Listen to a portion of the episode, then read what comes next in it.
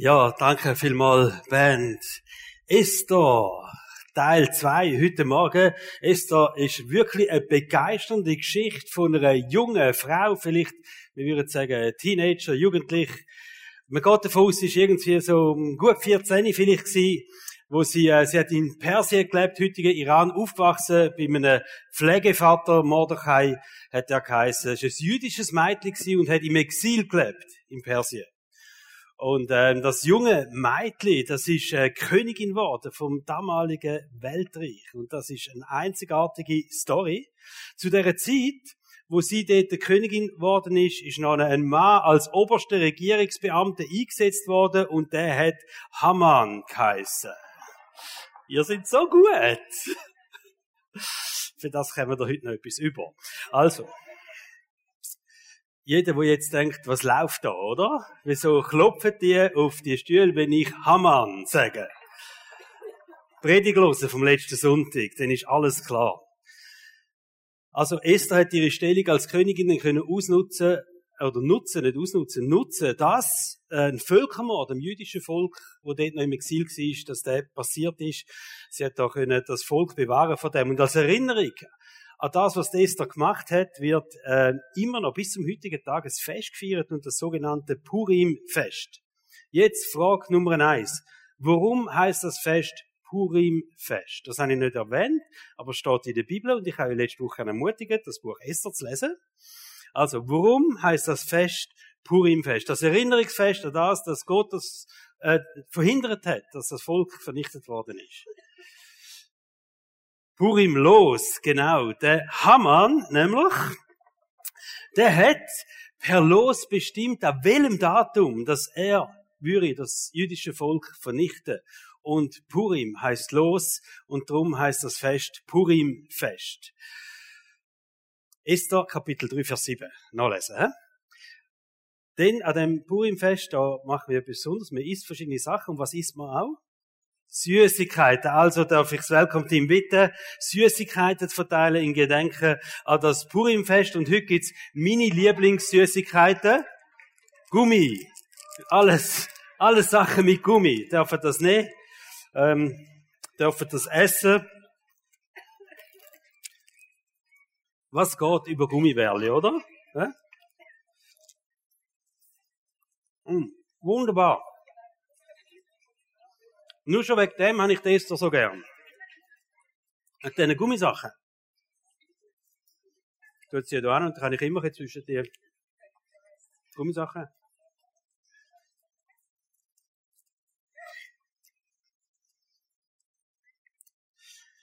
Also jemand hat mir ähm, ein WhatsApp geschrieben und gesagt, nächste Woche gibt es sicher Gummibärle oder so etwas. Ja. Recht hast du gehabt, wo du das geschrieben hast. Nächsten Sonntag gibt's übrigens eine Pause. Haben wir T-Church-Abschluss da. Und dann geht's nochmal weiter mit zweimal Gummisachen. Nein, mit Süßigkeiten. Gummibärle sind jetzt sie, aber dann geht's nochmal zweimal weiter mit der Serie Esther, mit, ähm, und es wird jedes Mal Süßigkeiten geben. Einfach, dass ihr es nie mehr vergessen, die Geschichte, oder? Von der Esther und von dem bösen Mann, wo Haman geheißen hat. Genau. Also jetzt, heute haben wir ja einen speziellen Moment, wo wir anschauen im Leben von der Esther. Es hat so wirklich die größte Bachelor-Veranstaltung gegeben, die es jemals gegeben hat auf dieser Welt. Wer von euch hat auch schon mal den Bachelor geschaut? Wir schämen uns jetzt alle miteinander, oder? Oh, genau. Ich, äh, nur weil wir, unsere Mädchen haben gesagt, komm, wir schauen, wir schauen, Papi und so, und dann der Kind haben jetzt lieber alle Bachelor geschaut. Also, der Bachelor, die, die Fernsehsendung, da geht es ja darum, dass ein Typ oder eine Frau, das gibt es in beiden Varianten, aber beim der Bachelor ist es ein Typ, wo seine Traumfrau sucht und die aus etwa gut 20 Bewerberinnen kann auswählen. Also 20 Bewerberinnen und er kann er auswählen und er geht irgendwo auf eine schöne Insel oder weiß ich nicht was und hat super Dates und Zeug und Sachen. Und ähm, er tut noch das noch auswählen, bis er am Schluss die Auserwählte hat, wo dann Rosen überkommt und darf oder muss seine Freundin werden. Gut. Und dann Und wenn ihr das so anschaut, dann denkt ihr, wow, was ist das für eine Sendung? Aber ich sage euch, das ist nichts im Vergleich zu dem, was der König Xerxes gemacht hat. Also 20 Frauen zur Auswahl haben ihm nicht gelangt. Er hat ja die Königin Vasti abgesetzt und es ist dann losgegangen, eine neue Königin zu suchen für ihn. Und mit 22 Kandidatinnen hätte er sich sicher nicht zufrieden gegeben. Wir lesen mal, wie das Bachelorverfahren da zur Zeit von der Esther abgelaufen ist. Kapitel 2 sind wir. Da schlugen ihm, also dem König, seine Diener vor, man könnte doch für den König schöne Mädchen suchen, die noch Jungfrauen sind. In allen Provinzen seines Reiches sollen Beamte des Königs solche Mädchen auswählen und in sein Harem nach Susa bringen. Das Mädchen, das dem König am besten gefällt, soll an Vastis Stelle Königin werden. Wow. Bachelor-Verfahren, oder? Was sie da gemacht haben. Also wenn die denken, sie haben etwas Neues herausgefunden, bei dieser Fernsehsendung absolut nicht. Das ist ein schlechter Abklatsch von dem, was jetzt da kommt.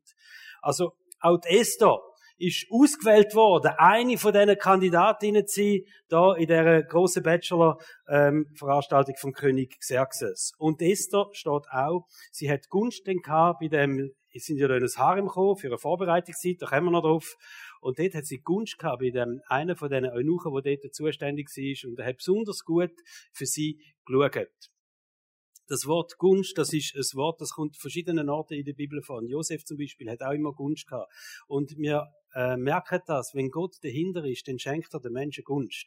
Egal wo sie sind, egal wie schwierig vielleicht eine Situation mag aussehen, äh, plötzlich kommen sie Gunst über bei anderen Menschen und Gott führt so ähm, und, und setzt so seinen Plan um. Also ja, im Leben gut, achtet mal drauf, wo schenkt euch Gott Gunst. Und es könnte ein Zeichen sein, wo Gott euch vielleicht hinführen will, ein Weg, wo Gott mit euch gehen will. Also da ist eine grosse Gunst gehabt. Und wir lesen weiter, wie es da gegangen ist. Es ist auf jeden Fall auch dort gelandet. Das sind alle die ähm, jungen Mädchen dort gelandet und ich kann es jetzt äh, ähm, mal sagen, der Geschichtsschreiber Josephus erwähnt, dass circa 400 junge Frauen da sind. Hübsche junge Mädchen in dieser Burg Susa, an dem Auswahlverfahren, wo da stattgefunden hat. Dann steht Vers 12, vor der Begegnung mit König Xerxes, also vor diesen Dates, pflegten sich die Mädchen sechs Monate lang mit Myrrheöl und nochmal sechs Monate mit Balsamöl und anderen Schönheitsmitteln, so wie es vorgeschrieben war. Jedes Mädchen, das an der Reihe war, vor dem König zu erscheinen, konnte sich selbst im Harem Kleider und Schmuck aussuchen. Und jetzt, Dates sind folgendermaßen abgelaufen. Am Abend ging es in den Palast und am nächsten Morgen kehrte es in den zweiten Harem zurück. Wow. Also muss man sich einfach mal ein bisschen, das tut man manchmal schnell lesen, aber es ist eigentlich Wahnsinn, was da abgegangen ist. Ein Jahr Vorbereitung für eine einzige Nacht. Ein Jahr Wellness ist nicht nur Wellness gewesen, äh, sondern es ist wirklich auch vorbereitet auf die Nacht mit dem König. Das sind alles junge Frauen keinerlei sexuelle Erfahrungen und in dieser Nacht haben sie Sex mit dem König. Also sie sind auf alles vorbereitet dass sie es gut machen, oder? Dass sie dem König genügen in irgendeiner Art und Weise. Auch der König im Bett zu überzeugen, so ist es. Und Esther ist eine von diesen Auserwählten, das müssen wir langsam in Anführungszeichen, ein Schlusszeichen setzen, oder? Eine von diesen Auserwählten gewesen. Und über sie steht in der Bibel, sie ist besonders schön gewesen und ihre besonders anmutig, ihre Gestalt, also wenn sie gekommen ist, sie ist aufgefallen, die junge Esther. Also es ist Abend für Abend so losgegangen. Irgendwie tut mir der König auch leid. Aber ähm, Vers 15, so kam auch Esther an die Reihe. Alle, die sie sahen, bewunderten ihre Schönheit. Den Vers 17, der König gewann Esther lieber als jede andere Frau. In seinen Augen stellte sie alle anderen Mädchen weit in den Schatten. Darum setzte er ihr das königliche Diadem auf und ernannte sie an Vasti Stelle zur Königin. Jetzt die große Frage, ist das ein Traummärli für eine junge Frau da dabei zu sein oder ist es eher ein Albtraum?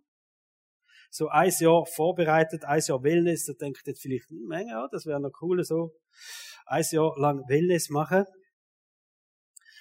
Aber dann stehst du irgendwie zur Auswahl. Und entweder passt ihm oder du passest ihm nicht. Aber du musst die schönste von allen sein. Du musst die Beste von allen sein. Und dann hast du vielleicht Glück, oder? Und er sagt, okay, das ist meine neue Königin. Aber wenn wir jetzt davon ausgehen, der Geschichtsschreiber Josephus hat mit diesen 400 Leuten recht, 400 jungen Frauen recht, dann sind 399 Frauen nachher im Harem gelandet. Die sind nicht mehr heimgegangen zu der Familie, sondern die sind dann im Harem, königlichen Harem gewesen, sind eigentlich so im Besitztum von dem König gewesen, oder? Also entweder schaffst du es, du wirst Königin, oder bist der Rest von deinem Leben irgendein Nümmerli in dem Harem, so unter ferner Liefen. Vielleicht, es kann sein, dass die einen jungen Mädchen, die das ähm, da in dem Auswahlverfahren dabei sind, sich einfach auch ein besseres Leben erhofft haben, vielleicht ein schlechtes Leben sonst gehabt haben. Aber ich gehe davon aus, dass für die meisten das einfach in einer Tragödie geändert hat. Die meisten ist das einfach am Schluss der Horror gewesen, oder? Wo sie da gelandet sind. Chance, auserwählt sein, ist extrem klein gewesen. 1 zu 400. Und die, die nicht auserwählt worden sind, haben nie können heiraten, nie können Familie haben. Die sind einfach dort im Harem gelandet. Der Mordechai, der Pflegvater von der Esther, der am Königshof geschafft hat übrigens, der ist sehr besorgt gewesen, wo die Esther dann in dem Auswahlverfahren war. Und wir lesen, wie er immer wieder gegangen ist, schauen, und er hat seine Beziehungen nachher spielen lassen dort am Königshof, weil er auch ein Mitarbeiter war, dass der Esther wirklich auch gut geht. Also er hat sich schon Sorgen gemacht, was passiert jetzt mit meiner Esther, und ich, weiß auch nicht, vielleicht 14 Jahre, also wenn das sie weise worden ist, aufgezogen haben. Esther ist aufgrund von ihrer Schönheit ausgewählt worden und von der Jungfräulichkeit. Das war eine Bedingung natürlich. Aber ich kann mir vorstellen, es ist so ein Moment gewesen, vielleicht auch, wo sie da ausgewählt worden ist, mit den 400 anderen plötzlich in dem Harem war, all die äh, Nücher da rumgeschwirrt sind und so, ähm, hat sie gedacht, es wäre okay, wenn ich nicht so schön gewesen wäre. Vielleicht hat sie gedacht, ja, wäre gut gewesen, man hätte mich nicht ausgewählt. Ich weiß es nicht. Wir wissen nicht genau die Gedanken, die sie hatte, oder? Aber ich kann mir vorstellen, dass sie sich das mal anders vorgestellt hat als, als junges Mädchen. Dass irgendwann ein, ein junger Mann kommt und, und sie trifft und, und Freude hat an ihr und sich in sie verlieben tut und, und, ähm, und sie irgendwann einen Antrag überkommt und sie werden heiraten und glücklich sein und Familie und Kinder. Ich kann mir vorstellen, dass das so ihren Traum ist und jetzt hockt sie da in dem Harem rein. 400 Neuzugänge, oder? Jemand wird Königin da drinnen.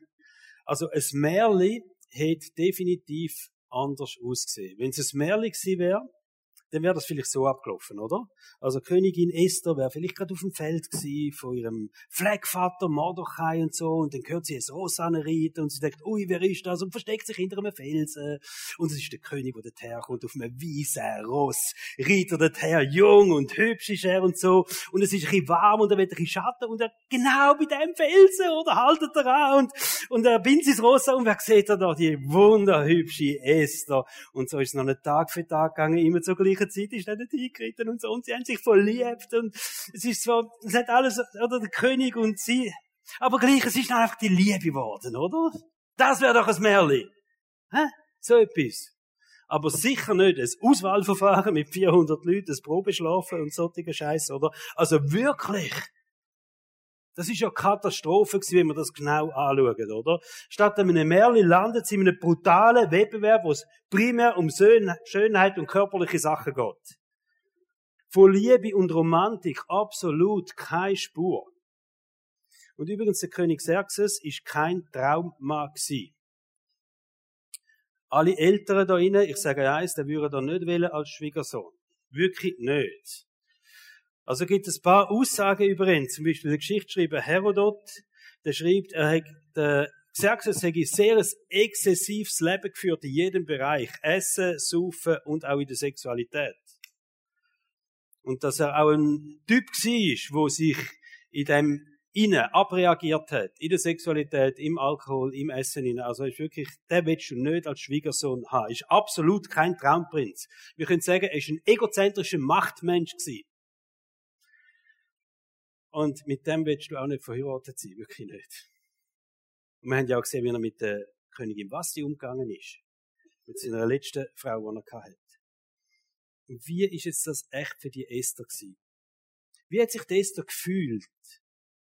Am Schluss von der Geschichte von der Esther, da sehen wir, dass Gott einen Plan hat. Und etwas Großes geworden ist aus dem Leben von der Esther. Und dass sie zu einer wichtigen Person geworden ist, wo es ums, ums, ums Wohl vom Volk Israel geht. Aber das hat sie alles nicht gewusst am Anfang. Sie hat doch nicht ausgewählt worden, ist auch nicht gewusst, wird ich wirklich Königin. Geschweige denn, kommt er mich vielleicht ein bisschen gern über. Oder bleibe ich eine Nummer für den König? Sie hat auch nicht gewusst, ob sie am Schluss etwas Großes kann bewirken als Königin. Keine Ahnung gehabt. Letzten Sonntag haben wir miteinander über Bestimmung geredet. Sie hat doch ihre Bestimmung nicht kennt in dem Moment. Es hat viel Zeit müssen vergehen, dass sie können zurückschauen und sehen, wow, Gott hat etwas Großes gemacht da drinnen. Aber so im Moment, oder? Ist das vermutlich recht schwierig gewesen. Kann man das vorstellen? Das ist Gefühlschaos pur gewesen. Und sie hat nicht gewusst, ist es das Richtige? Oder ist das jetzt richtig? Ich habe mich gefragt, warum hat sie sich nicht versteckt? Ich meine, das ist ein bisschen mit zu viel Unsicherheiten verbunden, das ganze Bachelorverfahren da. Oder wieso hat sich nicht einfach ein bisschen versteckt, in den Kopf tief gehalten, dass sie ja nicht ausgewählt worden ist von den Beamten, die überall die jungen Frauen zusammengesucht haben für das Auswahlverfahren? Wieso nicht? Vielleicht, vielleicht kann sein, dass sie irgendetwas gespürt hat im Inneren, wo sie einfach ihre Ruhe hat in der ganzen Sache und glaubt, es ist richtig. Vielleicht hat die junge Esther etwas in sich hinein wo sie bereits gespürt hat, es ist richtig, dass ich an dem Platz bin. Es ist jetzt richtig, dass ich da bin. Wir wissen nicht, übrigens, ob Esther von Anfang an so eine strenggläubige jüdische junge Frau war. Das wissen wir nicht. Sie hat ja auch, wo sie an den Königshof gekommen ist, wo sie da ausgewählt worden ist, hat sie ja verheimlicht, dass sie Jüdin ist. Und dass sie das verheimlicht hat, hat sie auch müssen gewisse Kompromisse machen, vor allem was Essen anbelangt. Also die Juden haben sehr strenge Essensvorschriften gehabt, die hat sie sicher nicht können einhalten, weil sie hat verheimlichen, dass sie Jüdin ist. Also wir wissen nicht genau, wo ist sie wirklich ihrer Beziehung zu Gott gestanden. Aber am Schluss von der Geschichte wissen wir, das ist eine Frau, die so leidenschaftlich für Gott gegangen ist. Für Gottes Reich gegangen ist, für Gottes Volk gegangen ist. Wir sehen eine krasse Hingabe. Ich will jetzt mal so sagen, wir sehen am Schluss von der Geschichte eine Frau, die ihre Bestimmung erkennt hat und bereit ist, das Richtige zu machen. Einfach das Richtige zu machen, auch wenn sie sogar das ihres Leben kosten wird. Die Geschichte schauen wir jetzt nach miteinander. Aber am Schluss von der Geschichte können wir sagen, das ist eine Frau die brennt für Gott, für Gottes Sache, für Gottes Volk. Und sie ist bereit und gesagt, ich mache einfach das Richtige, egal was mich das kostet. Auch wenn es mich vielleicht am Schluss mein Leben kosten wird. Wo der Haman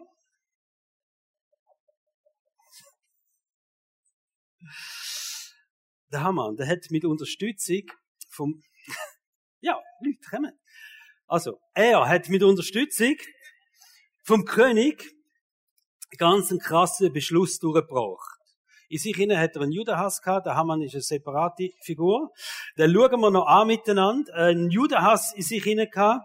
Und er hat ähm, eigentlich ein Gesetz durchgebracht, dass eben alle Juden sollen vernichtet werden an einem bestimmten Datum, wo er es losgeworfen hat. Und das Los heißt was? Purim, genau. Ähm, und wo das rausgekommen ist, wo das beschlossen worden ist, kommt der Mordechai und schickt jemand zu der Esther und sagt, Esther, das ist jetzt der Moment. Du als Königin bist die Einzige, wo jetzt noch etwas machen kann gegen den Beschluss, Du musst zum König gehen und musst den König um Gnade bitten für das ganze Volk Israel, äh, für das ganze Volk von den Juden. Du musst um Gnade bitten. Jetzt, das ist dein Job jetzt. Da hat es ein großes Problem gegeben. Deshalb nicht einfach können so zum König ihr marschieren und sagen, hey, ich sag's es. Oder so im Vorbeilaufen schnell, oder? Die haben andere Strukturen da gehabt. Also man hat gar nicht dürfen unangemeldet zum König gehen oder unaufgefordert. Wenn der König dich nicht aufgefordert hat zum Kommen, hast du gar nicht dürfen gehen. Wenn du das trotzdem gemacht hast, ist die Wahrscheinlichkeit relativ groß, dass ein Kopf kleiner wieder rausgelaufen bist. Es sei denn, der König hat sein Zepter ausgestreckt und gesagt, okay, so gnädig, bist jetzt zwar einfach hier trampelt, aber ich bring dich jetzt nicht gerade um, was willst du, oder? Die Wahrscheinlichkeit ist relativ klein gewesen. Steht im Kapitel 4, Vers 11. Alle Bediensteten des Königs und alle Bewohner der Provinzen kennen das unumstößliche Gesetz. Jeder, ob Mann oder Frau, wird hingerichtet, wenn er unaufgefordert zum König in den innersten Hof des Palastes geht. Er hat sein Leben nur dann nicht verwirkt, wenn ihm der König das goldene Zepter entgegenstreckt. Einfach so mal schnell ihr kommen und sagen, oh, sorry, falsche Tür. Das ist keine gute Idee gewesen, oder? Also, vor vielen, vielen Jahren hat mir mal äh, ein Freund erzählt, äh, er ist gerade im Spital gewesen, seine Frau ist am Gebären gewesen, Geburt von einem Kind. Und er ist rausgegangen, eins rauchen oder weiß ich weiß es nicht mehr so, aber einfach schnell rausgegangen und wieder reingekommen, kommt ihr und denkt, was macht der Typ dort bei meiner Frau am Bett, oder? Geht zu führen und wo er so dort denkt, oh, falsches Zimmer. wieder aus. Wäre das dem König passiert, Kopf ab, oder? Der hätte nicht so viel so. Ich nehme an, das sind alle recht verblüfft in dem Zimmer. Ähm, das hat noch ein weiteres Problem gehabt. Also jetzt mal nicht ihr gehen, wenn deine Beziehung sehr gut ist mit dem König und du weißt, hey, komm, er ist ja moment so verliebt in mich und alles top und so, aber sie hat eigentlich gewusst, ich meine, schon 30 Tage hat er sie nicht mehr kommen Und eben selber gehen geht eigentlich nicht, oder? Also 30 Tage haben sie nicht mehr geredet miteinander, kein Sex mehr miteinander, kein Nachtessen mehr miteinander, nichts, da einfach nichts, oder? Sie ist einfach in ihrem Bereich gewesen. Und sie hat ja gar nicht gewusst, was läuft jetzt eigentlich mit dem Xerxes. So ein, ein exzessiver Typ, so, der könnte ja gerade so gut sein, dass er mich schon lange nicht mehr will, ich mich abgeschrieben hat, weiß ich nicht was, sie hat keine Ahnung, wo sie steht. Und dann kommt der Moment, wo sie sich hat entscheiden was sie jetzt macht, oder? Wenn sie unaufgefordert zum König geht, könnte das heißen Tod. Und sie hat sich entschieden und sagen, ich mach's. Weil es ist das Richtige. Es ist das einzig Richtige, was ich jetzt machen kann. Ich gehe jetzt zu dem König. Und sie ist hingegangen und da sehen wir doch etwas von ihrer Gottesbeziehung. Sie ist hingegangen und hat zuerst gesagt, Mordechai, ich mache das. Aber tu du und alle anderen Juden, die in Susa sind, in der Stadt leben, wo der Palast war, fastet zuerst für mich, für den Moment, und dann gehe ich zum König und ich frage und ich spreche darauf an. Das ist ihr Vorhaben gewesen. Sie hat den Mut gehabt, einfach das Richtige zu machen. Kapitel 4, Vers 16, dann will ich zum König gehen. Also wenn ihr gefastet habt, obwohl ich damit gegen das Gesetz verstoße, und kommt der Satz, wenn ich umkomme, dann komme ich eben um. Aber sie hätte mit gerechnet voll damit gerechnet, aber sie hat gesagt, es ist das einzig Richtige, wenn ich jetzt zum König gang und das mache. Der Mut, wo sie hat, einfach das Richtige zu machen, unabhängig von den Konsequenzen, das ist etwas, was mich am meisten beeindruckt von dieser jungen Frau Esther. Das war eine junge Frau, oder? Und die hat den Mut gehabt, zu sagen, ich mache es richtig, wenn mein Leben jetzt vorbei ist, aber das ist das einzig Richtige. Wenn ich sterbe, dann sterbe ich halt. Bis zu dem Zeitpunkt hat übrigens Esther verheimlicht, dass sie selber Jüdin ist. Aber jetzt ist der Moment gekommen und sie hat gesagt, das ist das Richtige, ich muss es machen. Und sie hat bekennt, dass sie Jüdin ist und sie ist da eingestanden für das Volk der Juden. Unglaublich. Und da kann man sich fragen, woher kommt das in so einem jungen Menschenleben? Ich glaube, ein Grund war, dass der Mordechai ihren Pflegvater war. Der Mordechai, wir sehen das in seinem Leben, er ist auch so ein Typ gewesen. Auch so ein Typ, der einfach hat gesagt, hey, da stehen wir einfach an, das machen wir, irgendwo jetzt sind Grenzen, da stehen wir hin, für unsere Nation, wir sind Juden, wir machen das. Also hat er ganz klare Vorstellungen gehabt, wo Grenzen sind und was er mit sich machen lässt und was er nicht mit sich machen lässt. Also der Mut, das Richtige zu tun, das ist etwas, wo sie bei dem Mordechai vermutlich auch schon immer gesehen hat in dieser Zeit, wo sie mit ihm aufgewachsen ist. Ein krasses Vorbild. Und ich glaube wirklich, er hat nicht alles schlecht gemacht als Pflegevater. Also wenn eine junge Frau so anstehen kann. Wir finden zwar keinen Erziehungstipp. Also wir nicht das erste durchlesen und sagen, vielleicht gibt es einen oder anderen Erziehungstipp von Mordechai, aber was wir können sagen, ist ein cooles Vorbild gewesen. Da gibt's eine Geschichte, nämlich, wo wir das auch sehen im Leben von Mordechai selber, dass er so ein Typ ist. Und zwar dort, wo der Haman, der oberste Regierungsbeamte gefordert hat, dass sich alle verneigen von ihm. Das ist eine coole Idee, oder? Wenn du dich willst, auf dem Weg zum Schaffen, dass alle sich bügen vor dir. Also hat er gefunden, komm, wir machen so ein Gesetz. Wenn ich gehe schaffen, alle müssen sich verneigen von mir. Alle haben das gemacht an dem Hof, aber einer nicht. Der Mordechai. Er ist Jude und ich gehe im Fall davon aus, er ist vielleicht nicht der einzige Jude der dort war. Aber er ist der Einzige, der gesagt hat, da mache ich nicht. Ich verneige mich nicht. Und warum hat er sich nicht verneigt? Weil er gewusst hat, als Jude verneige ich, büge ich mich einzig und allein vor dem lebendigen Gott und vor keinem anderen Menschen. Und das ist seine Überzeugung und da ist er angestanden und auf dem raus ist ein riesen Hass vom Haman und er hat auf das aber natürlich das Volk vernichten und auch natürlich äh, den Mordechai. Aber Mordechai ist das gleich gewesen. Also ich glaube, der Esther ist vorgelebt worden. Es ist so ein geradliniger Mensch gewesen, das Richtige zu machen, auch wenn es unangenehm kann werden. Man macht das Richtige, das, was richtig ist. Auch wenn es unangenehm wird oder wenn es schlimme Konsequenzen hat. Und jetzt werde ich eine Ermutigung aussprechen für alle Eltern da drinnen. Eltern, Großeltern, Götti, Gottis, alles, was da ist, wo Einfluss hat. Kids, wo in Kids Ministry arbeiten oder so. Wir müssen uns überlegen, was wollen wir für eine Prägung weitergeben? Den Kindern, die uns anvertraut sind. Das müssen wir uns überlegen. Wir, wie wenn wir unsere Kinder prägen und prägen tut man Kind nicht primär im Abpredigen von irgendwelchen Moralgeschichten oder weiß ich nicht was, sondern im prägen tut man am meisten, am allermeisten im Vorleben. Also was sie in deinem Leben sehen, das wird sie am meisten prägen. Was willst du an Prägung weitergeben? Verstehst du? Deine Leidenschaft, wo du lebst, deine Treue, deine Hingabe, dein Mut, deine Bereitschaft, Konsequenz im Leben zu tragen, auch wenn es mal ein bisschen ungemütlich wird, aber wenn du sagst, es ist das Richtige, das wird deine Kinder prägen. Und ich wage das jetzt mal so zu sagen. Du lebst den Glauben nicht nur für dich. Du lebst ihn auch für deine Kinder als Vorbild. Und ich will das allen Eltern mitgeben, zum Überlegen, wenn ihr Entscheidungen trefft in eurem Leben, soll ich, soll ich nicht. Was ist richtig, was ist nicht richtig? Denkt, den Entscheid fällt ihr nicht nur für euch. Ihr fällt den auch als Vorbilder für eure Kinder. Und es ist etwas, wo immer wieder zu beobachten ist, wo man sieht, wo, wo Eltern leidenschaftlich im Glauben und Commitment sind und, und Gott dienen ihrem Leben, da kommen Kinder hinten drin. Die kommen hinten drin. Weil sie die Vorbilder sind. Aber so allgemein können wir uns die Frage stellen, wie mutig sind wir, wenn es darum geht, als Christen das Richtige zu machen? So nicht einfach im Mainstream mitzulaufen, äh, nicht einfach das sagen, was alle anderen sagen, oder das machen, was alle anderen machen, was gerade cool ist, was gerade die Headline vom Blick ist oder so. Ähm, nein, sondern wie mutig sind wir als Christen, zum sagen, hey, wir machen das, was richtig ist, und zwar das, was wir von uns her als Christen als richtig beurteilen, egal was alle anderen drumherum sagen. Der Römerbrief sagt, wir sollen uns nicht nach dem Maßstab von dieser Welt richten, sondern wir sollen unser Leben nach Gottes Maßstab richten. Und alle, die im Bibelleseplan dabei sind noch, heute Morgen, Epheserbrief Kapitel 4, und um was geht's dort? Ums Leben als Christ, was es heisst, rauszusteppen und zu sagen, ich habe ein neues Leben als Christ, ich habe wie eine neue Kleider, die ich anlege. Ich laufe nicht mit diesen alten Hudeln rum, wo alle anderen rumlaufen und einfach machen, was alle anderen machen. Ich habe ein neues Leben. Heute unbedingt nachlesen. Epheserbrief Kapitel 4. Passt mega gut gerade zu dieser Predigt.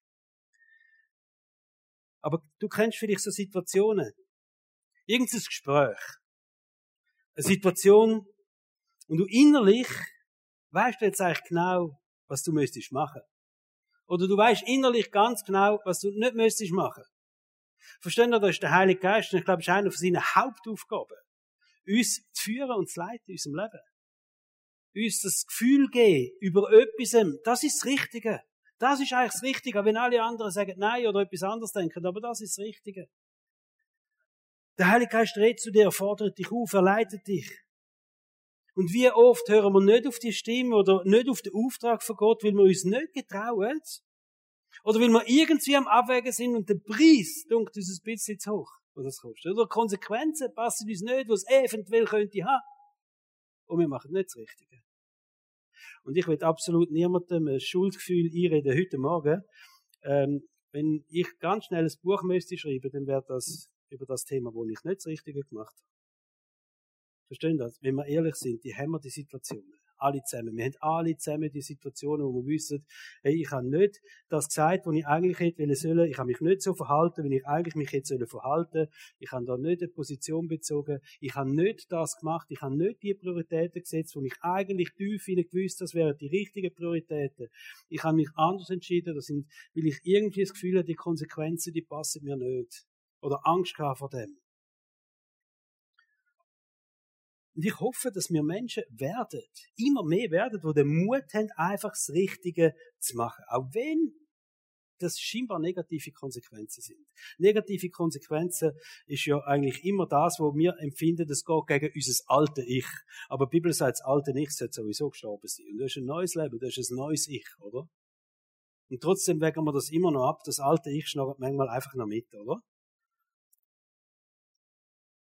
Ich hoffe, dass wir immer mehr zu Menschen werden, die einfach sagen, wir stehen ein für unsere Überzeugungen.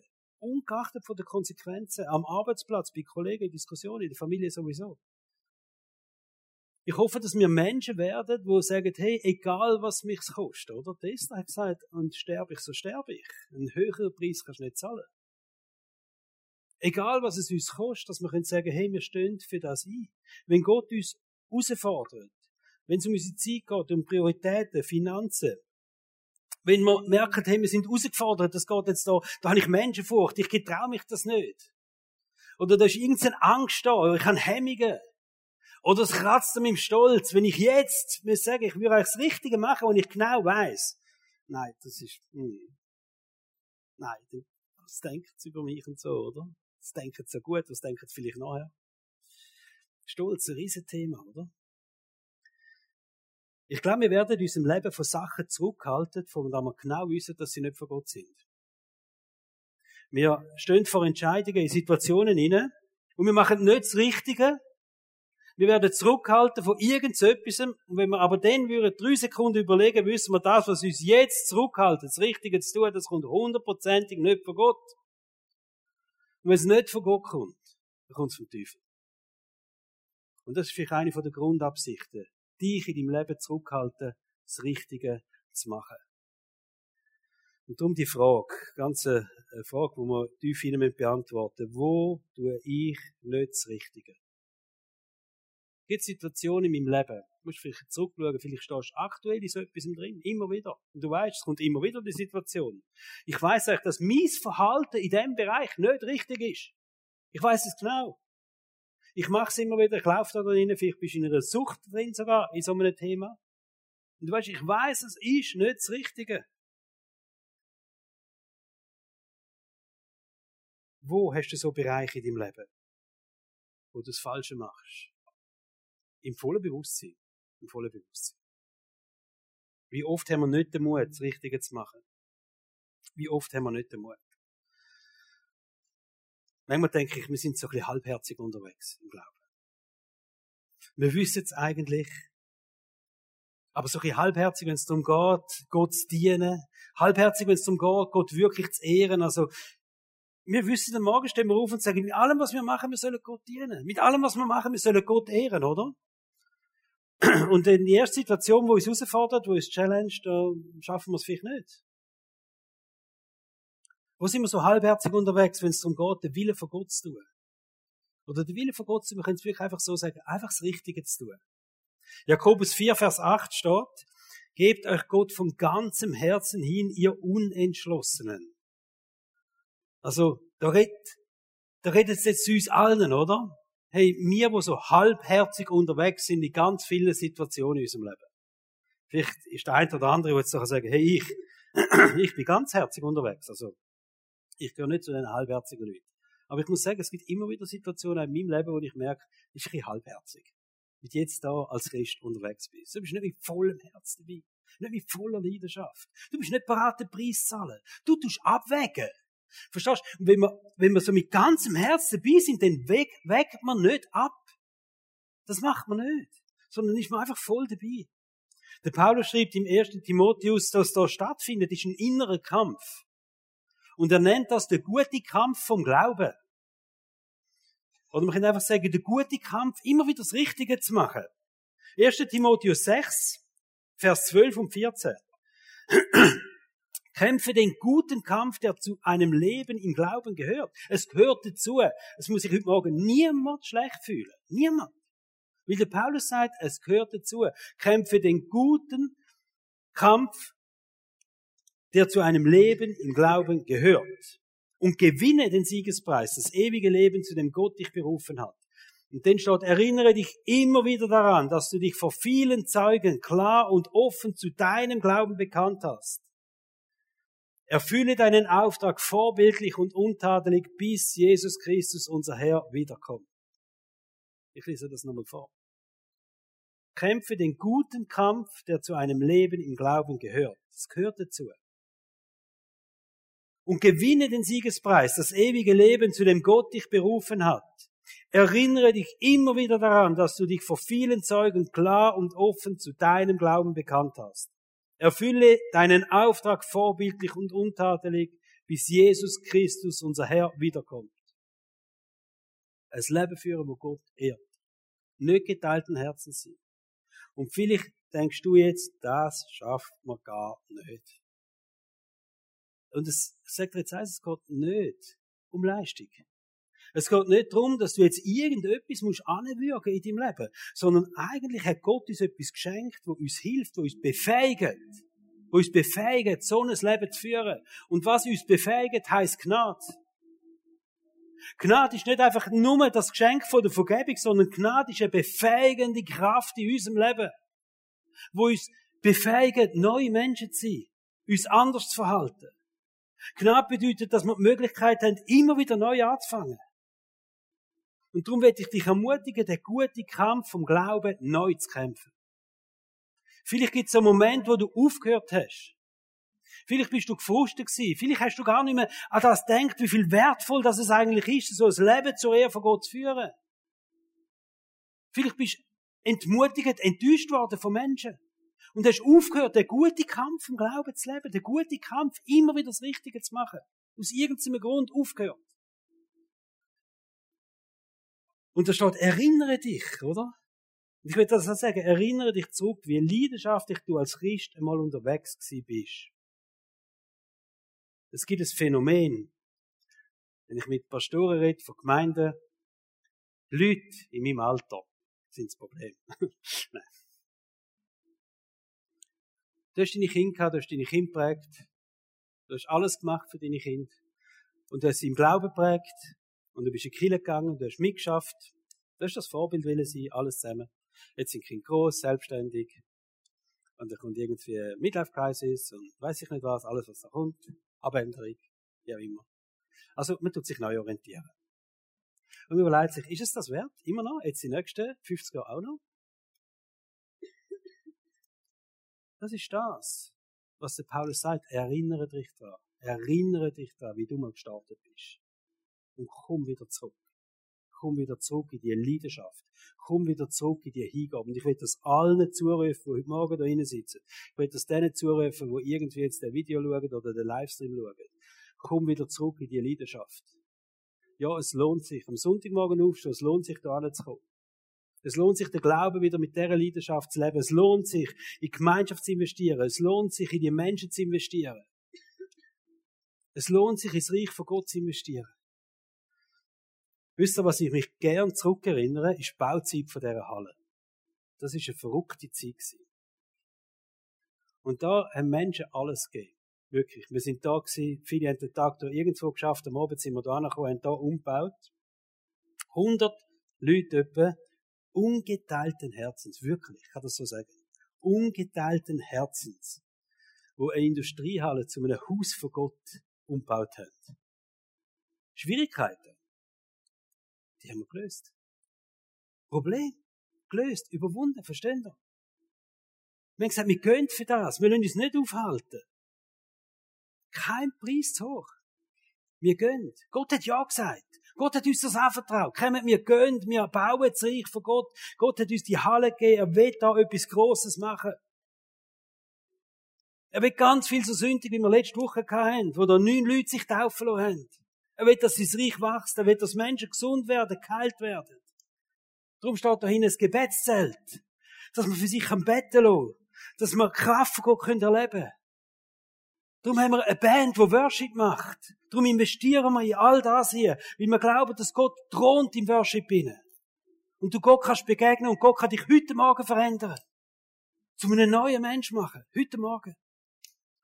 Verstehen ihr? Kein Preis hoch. Wir haben erlebt, wie Glaube motiviert hat. Wir haben erlebt, wie Gemeinschaft gefeiert worden ist. Wir haben erlebt, wie jeder seine Freunde eingeladen hat, aber jeder. Es hat keinen gegeben, der da nicht mitgeschafft hat und bei der Eröffnung nicht irgendjemand eingeladen hat. Die Halle war pumpenvoll, verstehen ihr? Erinnere dich zurück, wie leidenschaftlich du als Christ mal unterwegs bist. Gnade bedeutet, dass wir die Möglichkeit haben, einfach wieder neu anzufangen. Dort anzufangen, wo wir mal aufgehört haben. Und Gnade ist eine Kraft zur Veränderung. Gnade ist eine befähigende Kraft. Gnade ist das, was die Bibel sagt, dass Gott in unserer Schwachheit mächtig ist. Und gerade in dem Moment, wo wir eigentlich wissen, was das Richtige wäre in unserem Leben, und wo wir es nicht schaffen, wo wir eben den Mut nicht haben oder Kraft nicht haben, dann wissen, es spielt nicht so eine Rolle, weil Gott mit seiner Gnade ist die Kraft, die dein Leben verändern kann. Gott mit seiner Gnade ist die befähigende Kraft in deinem Leben, ein neues Leben zu führen. Es geht nicht um eigene Anstrengungen, sondern es geht um Befähigung von Gott. Und es gibt so viele Aussagen, wo Gott sagt, ich befähige dich, ein Leben zu führen, wo Gott ehrt. Wenn wir beten genau für das, dass wir einfach das dürfen erleben, die neue Befähigung. In einer neuen Art im Glauben unterwegs sein. Und ihr dürft auch aufstehen, wenn ihr wollt, dazu. Einfach in einer, in einer Ehrfurcht, wo wir vor Gott stehen und sagen, hey, ähm, ich stehe jetzt da vor dir. Und ich, ich brauche dich allmächtiger Gott. In so vielen Situationen in meinem Leben. Heiliger Geist, ich brauche dich. Ich brauche deine Kraft. Ich will neu auf deine Stimme los. Ich will neu mich immer wieder ausrichten auf dich, Heiliger Geist, wo du mich hinführst, was du mir sagst, was du, äh, wo du mich challenges auch in meinem Leben. Ich will mein Herz auftun, jetzt. Heiliger Geist, dass du einfach in deiner Fülle, in deiner Fülle kommst. Die Liebe von Gott nochmal ausgossen wird in mein Leben.